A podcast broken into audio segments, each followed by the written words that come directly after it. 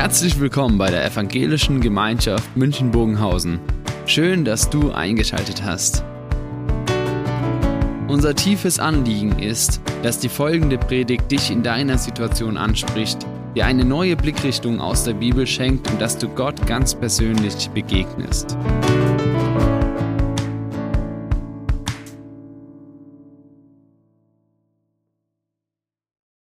Superheldenfilme faszinieren uns wegen der Tatsache, dass die Last der Welt von einer einzigen Person komplett gelöst wird. Und darauf setzt die ganze Branche in Hollywood, Superheldenfilme, äh, die holen die Kassen, die machen die Kassen voll. Und für uns ist das eigentlich eine große Herausforderung, weil wenn wir uns betrachten in dieser Welt, in der Last der Welt, mittendrin, dann stellen wir fest, dass unsere Rolle eine sehr kleine ist und dass wir merken, was kann ich eigentlich in dieser großen Welt tun, in der doch so viele Krisen sind, so viele Herausforderungen und was ist meine Rolle in, in dieser komplexen Welt, die diese Lasten zurzeit auch noch mal stärker vor Augen ähm, tragen kann. Also wie, wie, was ist meine Rolle darin? Und Jesus, er möchte uns in der Geschichte, die wir heute lesen vom barmherzigen Samariter, ein Umdenken mitgeben dass es eben nicht ist, der eine rettet die Welt, das trifft vielleicht nur auf Jesus zu am Ende, aber umgedreht, beim Retten der Welt beginnt es mit dem einen. Und da schauen wir uns jetzt in Abschnitten mal den Text an, weil nämlich vor, der, vor dem bekannten Gleichnis des barmherzigen Samariters kommt noch eine, ein Schriftgelehrter mit einer Frage. Und ich lese mal nur bis Vers 28, ab Vers 25. Da kam ein Schriftgelehrter und wollte Jesus auf die Probe stellen. Er fragte ihn, Lehrer, was soll ich tun, damit ich das ewige Leben bekomme? Jesus fragte zurück, was steht im Gesetz? Was liest du da? Der Schriftgelehrte antwortete, Du sollst den Herrn, deinen Gott lieben mit ganzem Herzen, mit deiner ganzen Seele, mit deiner ganzen Kraft mit und mit deinem ganzen Denken. Und liebe deinen Mitmenschen wie dich selbst. Jesus sagte zu ihm, das hast du richtig geantwortet. Halte dich daran und du wirst leben. Ich übernehme das äh, mal genau gleich. Ich wollte eben hier drauf den Anfang mal herauspicken, nur um zu sagen, die Frage, die der Schriftgelehrte hier stellt, ist das ewige Leben. Wie bekomme ich das ewige Leben? stellt äh, der Schriftgelehrte die große Frage. Was soll ich tun, damit ich das ewige Leben bekomme? Und erstmal ganz simpel könnten wir sagen, okay, es geht wirklich um das ewige Leben und es geht natürlich um das ewige Leben, aber vielmehr geht es doch um die Sicherheit, die ich heute haben kann. Ich möchte heute sicher sein, dass ich in Ewigkeit Frieden habe. Ich möchte heute die Gewissheit haben, dass ich für Ewigkeiten bei Gott bin. Und ich möchte heute also den Frieden schon haben, der, dass ich über meine Zukunft Bescheid weiß, dass ich in Zukunft Frieden haben kann. Die Frage nach dem ewigen Leben betrifft nicht nur das Jenseits, sondern die Frage nach dem ewigen Leben betrifft ganz konkret meinen heutigen Alltag, mich jetzt. Und das ist, was der Schriftgelehrte im Ende fragt.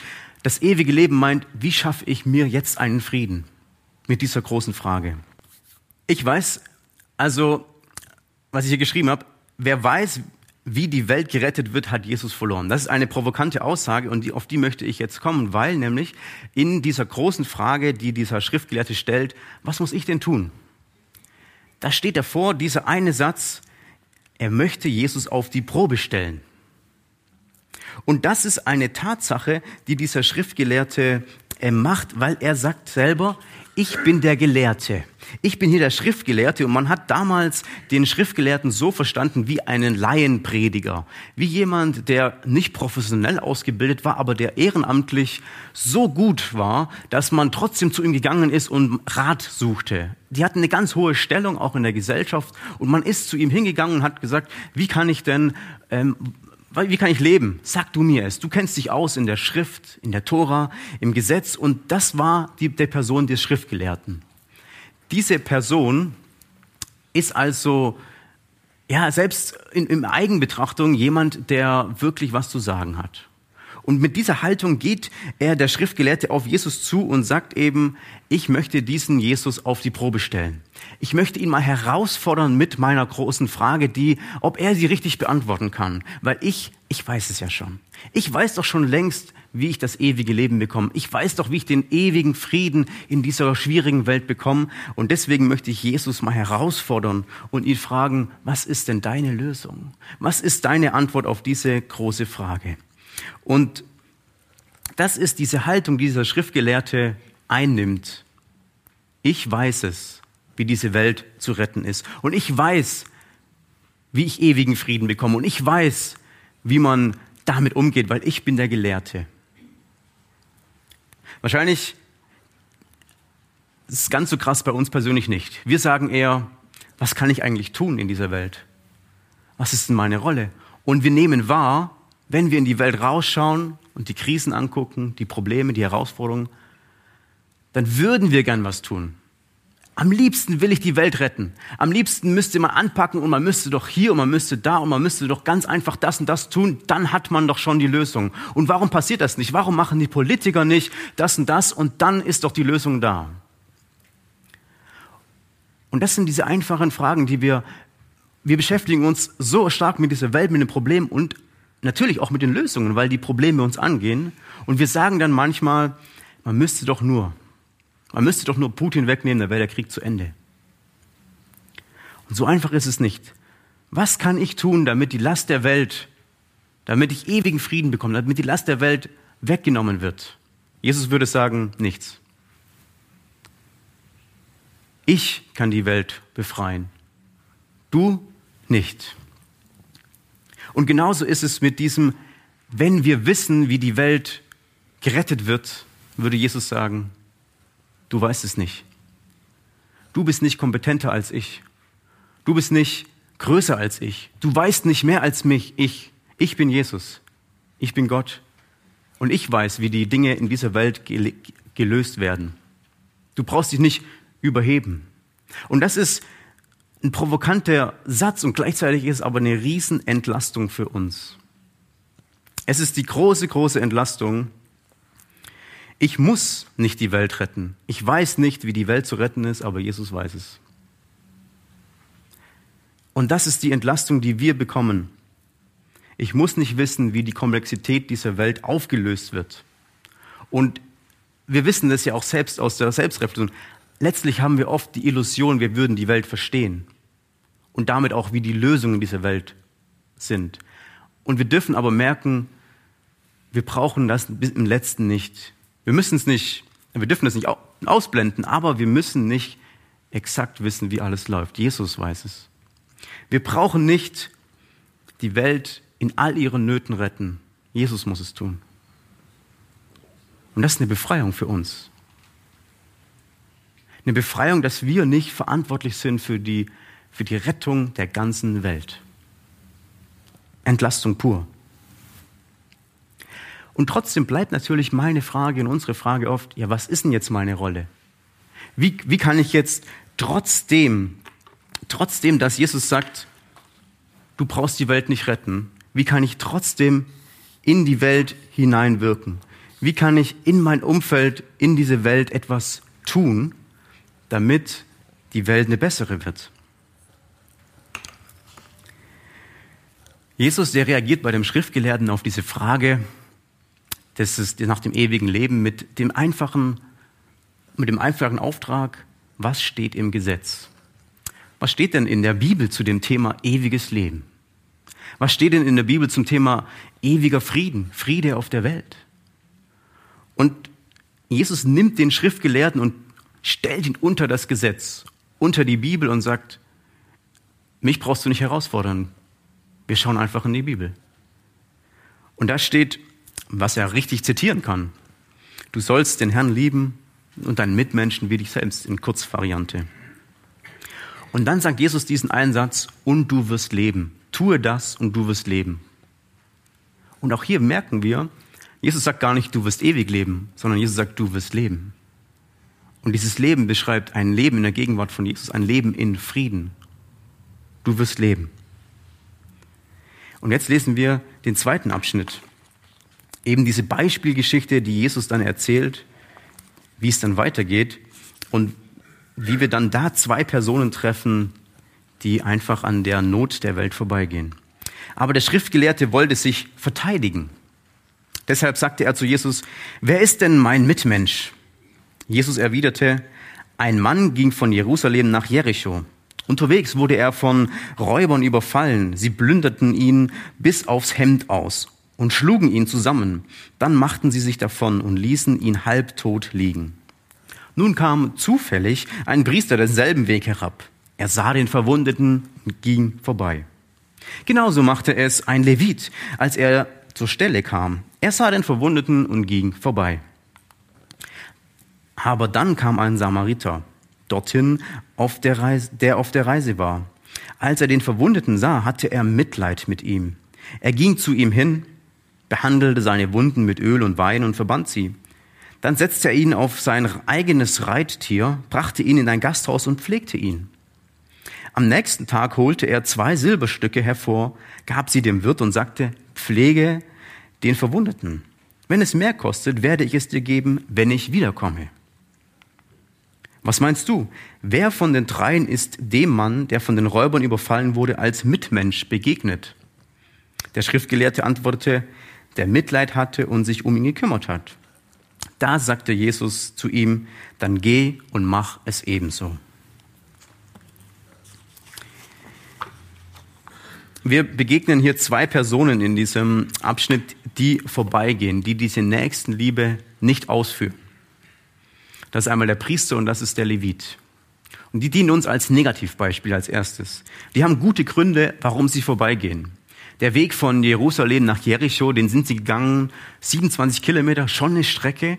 Vermutlich waren sie im Tempeldienst oder am Tempel und sind jetzt zu Hause auf dem Weg nach Hause nach Jericho. Da sind meistens die Familien geblieben. Und sie sind auf dem Weg und weil sie so fromme Menschen sind, haben sie gute Gründe vorbeizugehen.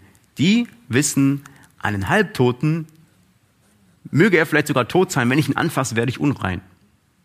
Das ist eine theologische Begründung, warum ich natürlich vorbeigehe. Das war für die klar, ich kann nicht diesen Mann anfassen, ich versündige mich vor Gott, dass ich hier, wenn ich hier diesen anfasse. Der zweite Grund ist, Gott will doch bestimmt nicht, dass ich selber zum Opfer werde. Räuber sind in der Gegend. Und die Räuber, die nehmen alle aus, die hier lange hatten. Schnell durch. Gott will doch nicht, dass ich meinen heiligen Dienst, den ich in Jerusalem tun, jetzt schnell mal nach Hause gehe, dass ich den unterbrechen muss, weil ich überfallen worden bin. Also gehe ich schnell durch. Der dritte Grund ist, Gott hat auch diesen Menschen bestimmt gerichtet. Es ist Gottes gerechtes Urteil, dass das passiert ist. Ich gehe vorbei, guten Gewissens. Der Priester und der Levit, die beiden, die gehen mit einem so guten Gefühl an dem Halbtoten vorbei, kann man sich gar nicht vorstellen. Die zwei, die sind so gottesfürchtig, dass sie mit gutem Gefühl vorbeigehen. Sie wissen, ich diene mit dem, dass ich vorbeigehe, diene ich Gott sogar. Das ist ihr Gefühl. Wenn ich vorbeigehe, dann mache ich das Gute und ich diene Gott und sogar der Welt damit, dass ich vorbeigehe, weil ich kann mich um meine Sorgen kümmern, um das, was ich als Aufgaben habe. Und wir wissen aber ganz genau, dass herauskommt und Jesus das verurteilt. Und wir wahrnehmen müssen, es geht nicht darum, dass wir vorbeigehen. Es geht eben darum, dass wir den Nächsten annehmen und sehen. Der Nächste, der Mitmensch, der eben am, am, am, direkt daneben steht, der liegt am Boden, der neben uns ist. Dieser Mitmensch, das ist der Fokus von Jesus. Jesus möchte in diesem Beispiel eben genau nicht das haben, dass wir sagen, wir müssen um uns um die Welt kümmern. Wir müssen die Last der Welt lösen und vergessen dabei den Mensch, der neben uns ist. Wir müssen die Welt retten und vergessen unseren Nachbar, unsere Familienangehörigen, denjenigen, der uns ganz nahe ist. Und da ist Jesus klar und sagt, tue das, was der Samariter tut. Kümmer dich um den, der am Wegesrand liegt. Kümmer dich, der dir nahe ist, der dir neben dir ist. Und damit macht Jesus eines klar. Der Aufgabenhorizont, den wir haben, beschränkt sich. Unsere Aufgaben beschränken sich auf einen kleinen Radius. Wir nehmen wahr, die Lasten der Welt sind groß und Jesus sagt, kümmere dich um deinen Nächsten, um deinen Mitmenschen, um den einen. Rette nicht die Welt, rette den einen. Das ist dieser Fokus, den dieser Text hier rausnimmt. Als ich nach München gekommen bin, vor ein paar Jahren, da läuft man als junger Jugendpastor direkt von der Bibelschule in der Stadt umher oder überhaupt, man bewegt sich hier in der neuen Stelle. Und ich habe damals festgestellt, es gibt an so vielen Stellen in München die Herausforderungen, die man gar nicht alle bewältigen kann, selbst in München, ja. Wenn man schon lange hier ist, irgendwann verfließt das und man nimmt das gar nicht mehr so im Detail wahr vielleicht. Ich weiß noch, wie das für mich aber sehr belastet hat. Es gibt so viele Menschen, denen man helfen könnte. So viele Projekte, so viele Dinge, die man anpacken müsste, so viele Bedürfnisse, die man ja lösen müsste eigentlich. Und überall könnte man seine Zeit investieren, seine Kraft, sein Geld. Und das ist jetzt nur mal im kleinen Kreis auf München. Und dann gucken wir in die Welt und nehmen wahr, okay, wenn ich das auch noch mir zur Last nehme, wenn ich die Last der Welt mir noch zu eigen mache und sage, wie kann ich da, wie kann ich diese Last bewältigen dieser Welt, dann glaube ich, dann passiert eins. Die Last der Welt lässt mich ohnmächtig zurück.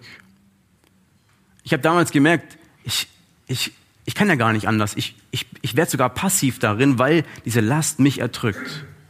Und das ist, glaube ich, diese Tatsache, die Last der Welt lässt mich passiv werden, aber die Last des einen, des Mitmenschen, die macht mich aktiv. Weil da kann ich etwas konkret tun. Und das ist dieser Fokus, den Jesus uns geben möchte.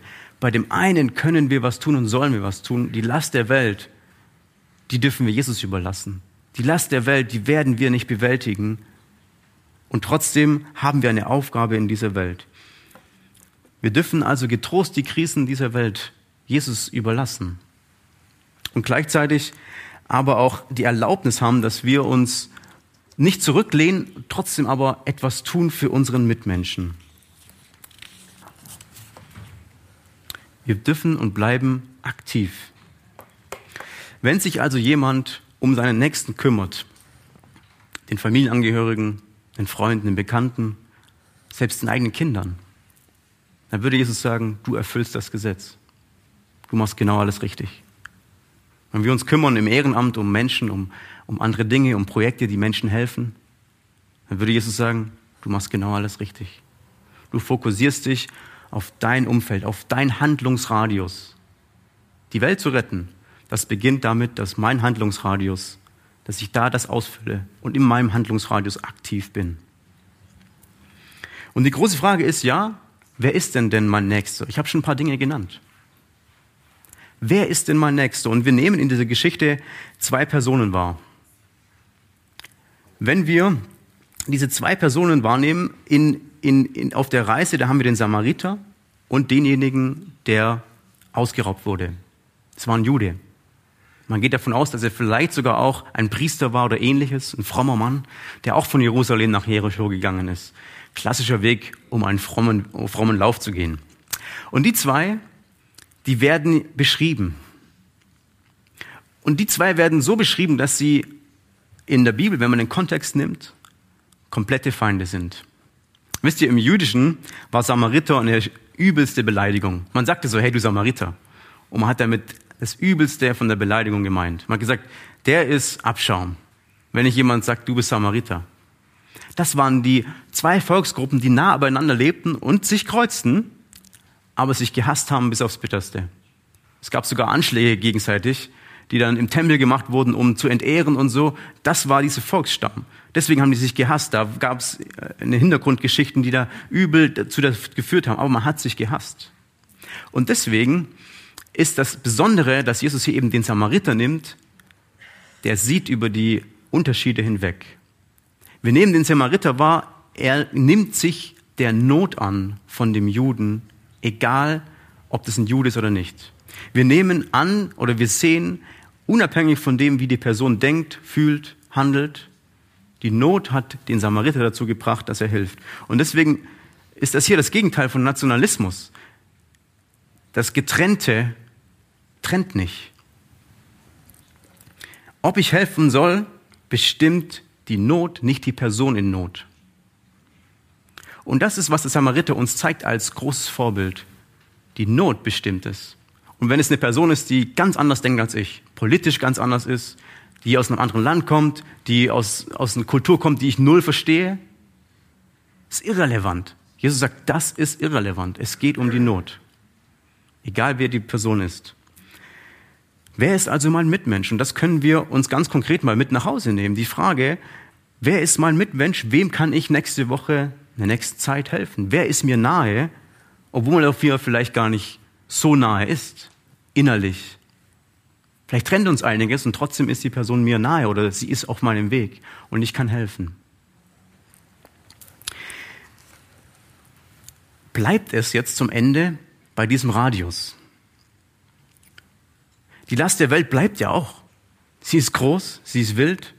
Und wir sagen, okay, wir fokussieren uns eben auf unser kleinen Radius, auf unser kleines Leben und dann ist schon alles gut.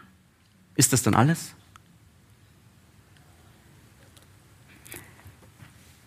Es heißt in den Text dann weiter, eben mit dieser Frage, am Ende stellt Jesus nochmal in den Dialog hinein mit dem Schriftgelehrten, stellt er die Frage, oder der Schriftgelehrte stellt die Frage, ja, wer ist denn das jetzt? Und dann heißt, der Mitleid hatte, der hat das Richtige getan.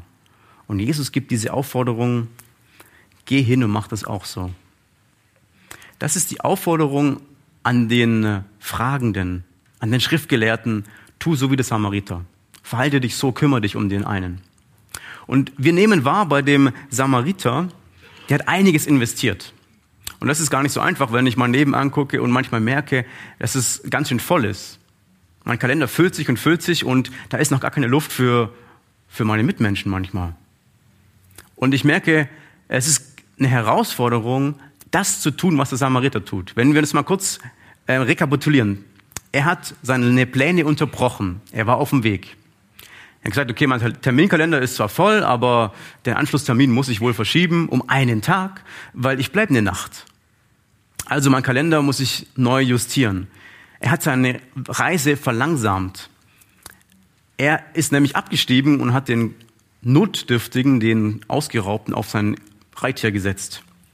Er hat dann die Kosten übernommen für seine eigene Übernachtung und für die des Bedürftigen, hat also richtig Geld in die Hand genommen und er hat in der Pflege vorausbezahlt.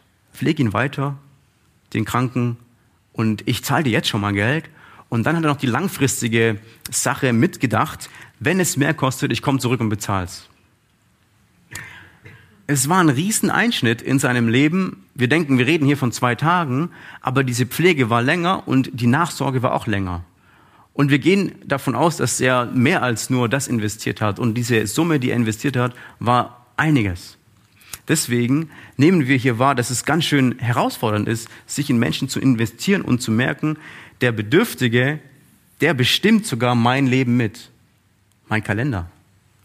Ich kriege einen Anruf von jemandem und er sagt mir, kannst du kommen? Kannst du mir helfen? Dann bestimmt der Bedürftige mein Kalender, mein Plan für heute. Und da natürlich kommt das vor, dass manchmal der Pläne umgehauen wurden. Und jetzt kommen wir aber zu dem Weg. Weil der Samariter so tief eingedrungen ist in die, in die Not des Bedürftigen. Er hat wahrgenommen, was hier passiert ist. Er hat die Wunden gepflegt. Er hat, er hat gesehen, wie geht es dieser Person. Dann müssen wir davon ausgehen, dass er Folgefragen gestellt hat. Folgefragen zum Beispiel, wie kam es eigentlich dazu, dass er ausgeraubt wurde? Wie kam es eigentlich, dass es Räuber auf dem Weg gibt?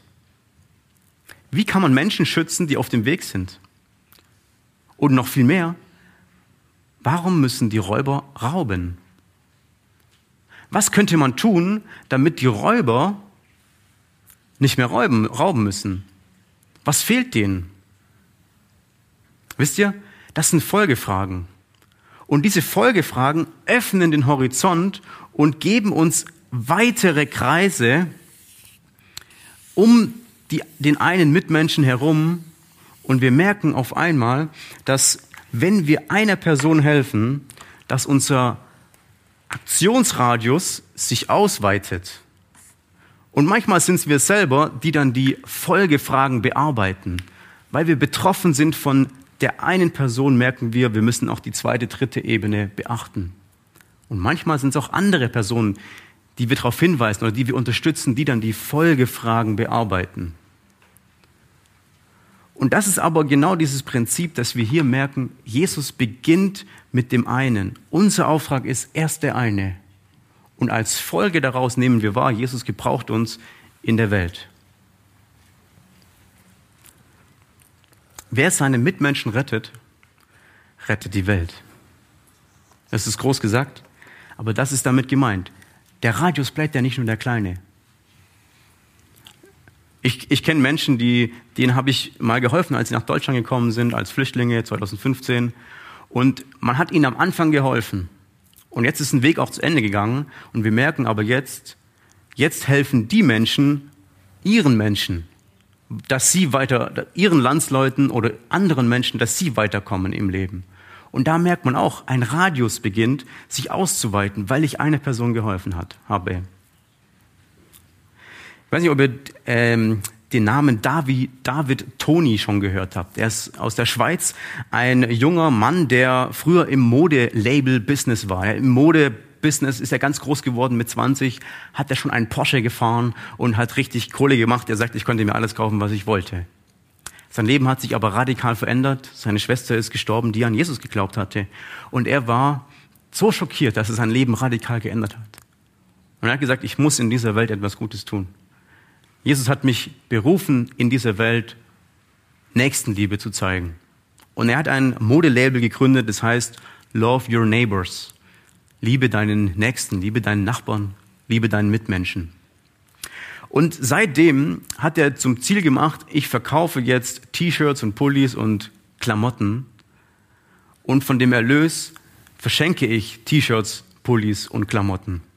Und er, mittlerweile sagt er, kann ja jedes fünfte T-Shirt verschenken weil sein Modelabel gewachsen ist. Jedes fünfte T-Shirt gibt er Obdachlosen in verschiedenen Städten in der Schweiz und auch darüber hinaus. Und es ist eine ganze Bewegung entstanden, weil seine Vision ist, es soll nicht nur eine Aktion sein, es soll nicht nur ein Business sein, es soll eine Bewegung werden. Und Menschen schließen sich an.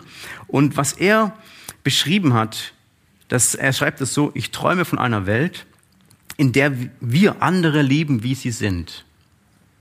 Diese Liebe wird unsere Umwelt, Schulen, Städte und sogar ganze Länder verändern. Und es beginnt mit einem T-Shirt, das man verschenkt. Das wird Schulen, Städte, Länder verändern. Und das ist das Prinzip, das Jesus uns hier zeigt. Wenn wir wie der Samariter uns um eine Person kümmern, wird das Auswirkungen haben. Und ja, manchmal werden wir die Auswirkungen gar nicht sehen. Und ja, manchmal sind die Auswirkungen klein. Und ja, manchmal ist der Weg lange. Und trotzdem wirkt das in diese Welt hinein. Jesus will uns die Ermutigung geben, wenn wir unsere Mitmenschen retten, ihm helfen, praktisch werden, dann tun wir etwas für diese Welt. Und dann erfüllen wir das Gesetz und tun etwas für den Frieden dieser Welt. Jesus möchte uns genau dazu einladen, nicht passiv zu werden unter dieser Last der Welt, sondern genau das Gegenteil, aktiv zu werden und zu sagen, ich helfe dem einen. Der ist mein Fokus und das ist mein Beitrag für die Welt. Wir hören jetzt ein Musikstück und man kann sich währenddessen nochmal auch vielleicht vergewissern, habe ich das vielleicht schon mal erlebt, dass ich jemandem geholfen habe, der dann wieder anderen Menschen geholfen hat oder dass sich Kreise gezogen haben. Oder auch wer ist eben mein Nächster.